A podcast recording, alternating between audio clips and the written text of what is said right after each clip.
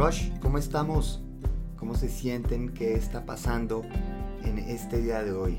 ¿Y qué vamos a lograr? Ese es nuestro tema de hoy, propósitos.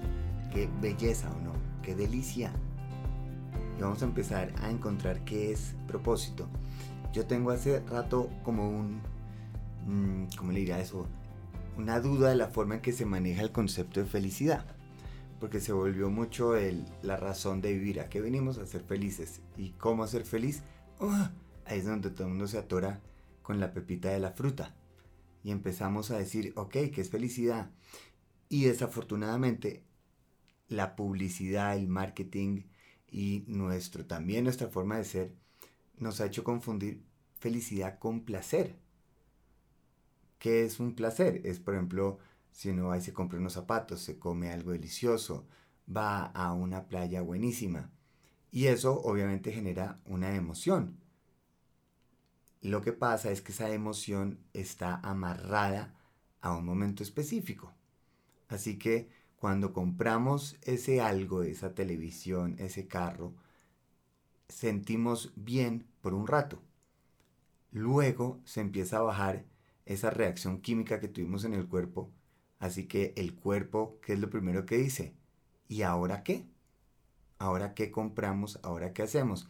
Por ejemplo, para que sepan a los que nos gusta el picante, les voy a explicar por qué la gente cada vez come más y más picante y los que no comen picante dicen, pero yo no entiendo por qué les gusta.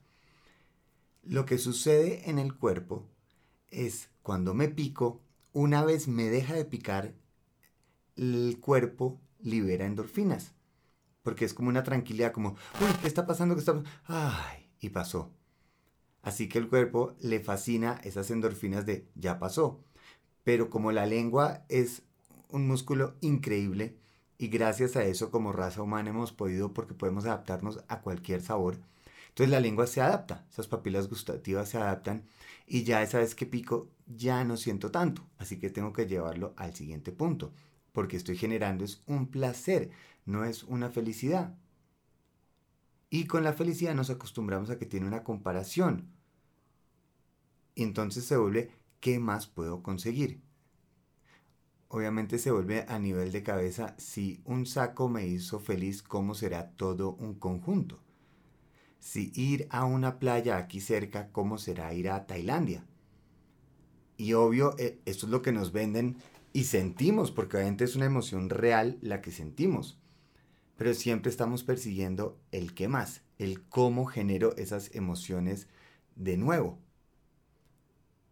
Así que yo lo que quisiera un poquito que transformáramos más que el ser felices es en el sentido de estar plenos o completos. Porque ya no hay esa búsqueda por un estar, sino es un ser.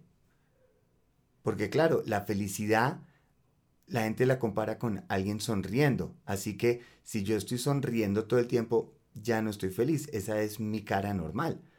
Y la gente me va a decir, solo cuando sonría un poquito más, me va a decir, ay, ahora sí está feliz.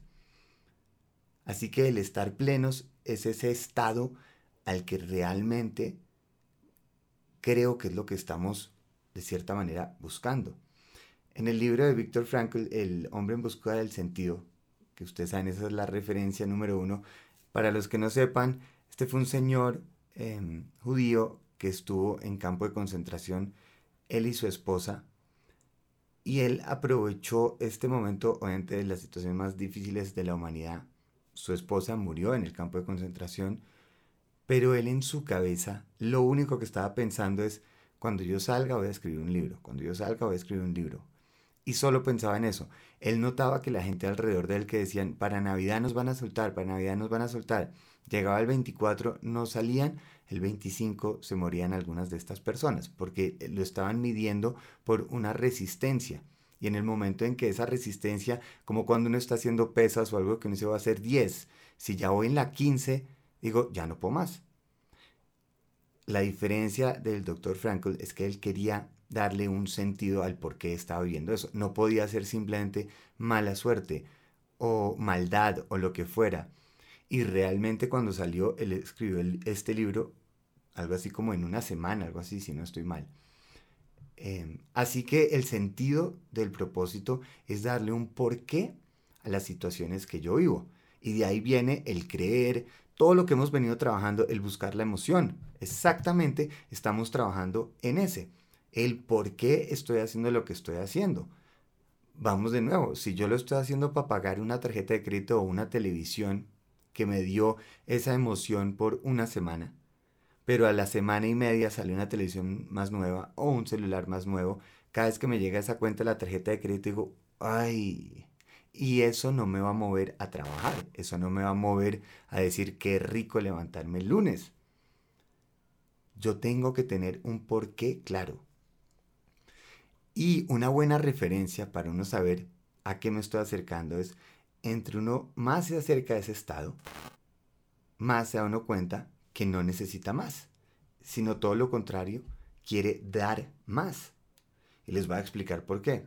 Porque si la vida ha sido generosa conmigo, pues yo, esa es la forma en que me educaron y quiero hacer lo mismo. Y aquellos que estén pensando, claro, la gente que tuvo todo cuando chiquito, no, no, no, no, ahorita vamos a hablar de eso un poquito más. Pero si yo encuentro y decido y creo que la vida es abundante, pues yo soy abundante. Así que ¿para qué voy a acumular si hay suficiente? Por ejemplo, trata de explicarle a un niño, uno porque antes tenía lleno lo de grabar y buscar CDs y todo, para que alguien ahorita quiere tener discos en su casa o películas. Si todas están disponibles, ahí están, no hay necesidad de tenerlas. Yo puedo tener ahora una cantidad de ropa en el closet, puedo tener el último modelo del celular, puedo tener una cantidad de cosas materiales, pero en el momento que estamos viviendo, realmente eso me da el propósito, me está haciendo sentir mejor o al contrario estoy sintiendo el riesgo de ir a perderlo. Me impresionaba mucho al inicio de las cuarentenas como por ejemplo lo primero que se acababa era el papel higiénico. Y gente que ha pasado por momentos difíciles decía, no tiene ninguna razón que usted vaya por papel higiénico, eso es lo más fácil de reemplazar en la vida. Y luego se volvió la levadura, luego se volvieron otras cosas, el alcohol, las armas. ¿En qué momento simplemente por esa idea de se va a acabar algo tenemos que tener y coger todo lo posible? Eso es lo que nos hace sentir y vivir que no hay suficiente. Y nos basamos en las cosas materiales para dar esa seguridad. La persona que se siente que es una decepción quiere que nada se salga de su control y como cree que es la excepción, está solo y no se ve reflejado en el mundo, porque tiene que ser único. Y como es excepción, toca coger todo rápido porque no hay más. Empieza a ver el mundo como una excepción en todo. Entonces ese trabajo no debe haber más, esa pareja no debe haber más, esa cantidad de plata no debe haber más. Y empieza a vivir en un mundo donde todo está restringido. El excepcional se adapta porque le da propósito a la situación. Entiende que es un proceso para algo mayor, incluso más grande que uno mismo, y como al ser excepcional, agradece. ¿Por qué? Porque aprecia la magia de, cada cosa. Todo es excepcional en sus ojos, cada persona, cada momento. Y todo es excepcional porque es el mundo que decidió crear. El excepcional está viendo hacia adelante, no predice el futuro, sino que lo crea. Y cree y cree y cree hasta que lo crea. Aprovecha el milagro de vivir en este momento y lugar para aportar su pedacito de historia. Cada uno puede tener o una canción, una obra, una vacuna, una carretera, ayudar a otras personas. Eso es mi propósito, eso es lo que yo debo definir, yo que represento. Y solo puedo ser yo. Solo yo puedo escoger mi futuro en esas posibilidades infinitas de potencial ilimitado. Pero si no tengo esos momentos de ver lo que puedo hacer, a lo que me refiero a sea meditar, sea ese ejercicio, esa introspección, si no traigo esa emoción futura, voy a sentir que la rutina es más urgente, que lo que he acumulado me da razón y reemplazo de nuevo propósito por placer. Feliz no es el que está sonriendo todo el tiempo. Una vez estábamos viendo televisión con Emma, pero Emma debería tener por ahí unos 3, 4 años, y sale un aviso de Mazda, de esos que una fotografía espectacular, entonces dice, vas a sentir más emociones, más placer, más gente, más lugares. Bueno, no, mostrando esto del carro lo vas a hacer más feliz. Pum, se acabó yo, uy, ¿qué tal eso? Y se voltea y me dice, solo por un carro. Para quienes están preguntando por qué está pasando esto, por qué está sucediendo, por qué, la respuesta es de cada uno. Nadie le va a poder decir, porque el mundo lo tengo que crear yo. Y ese mundo es una decisión. Lo que pasa es que a veces la decisión no la tomamos, sino que la dejamos que la imponga la rutina y otras necesidades como el placer, impresionar a otras personas, acumular y tener más. El por qué estoy viviendo lo que estoy viviendo puede ser el mejor potencial del mundo. Y eso es lo que yo tengo para contribuir, eso es lo que yo tengo para dar, eso es lo que me hace la diferencia entre si necesito o soy. Esa es la diferencia entre entender placer o que estoy trabajando por algo mayor. Por eso las personas, cuando tienen un propósito, van más allá, no porque les toca, sino porque lo sienten, porque saben que esa es su forma de ser porque eso es lo que da un sentido y un propósito. Y obvio, la reacción natural ahora es, bueno, ¿y eso tan bueno dónde se consigue? Esa es la ventaja. No es una sola cosa, no es un solo objetivo. Yo puedo hacer una hoy, cambiar la otra. No es algo que nací y ya no soy más. Es una decisión, es un sueño, es una creencia. Y obviamente con el tiempo se adapta y fluyo porque soy excepcional.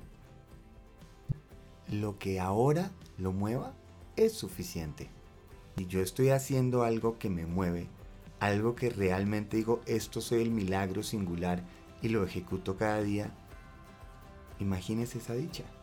Así que empecemos el día motivado por el potencial de lo que vamos a poder contribuir, no de lo que puedo tomar. Si sienten la diferencia en cómo me voy a sentir solo con esa decisión, si mi riqueza es interior, ¿quién me la va a quitar? Si mi recompensa es un ser y no un estar, es un presente y no una emoción pasajera. Si es una decisión y no un destino, ¿no es eso excepcional? Feliz viaje.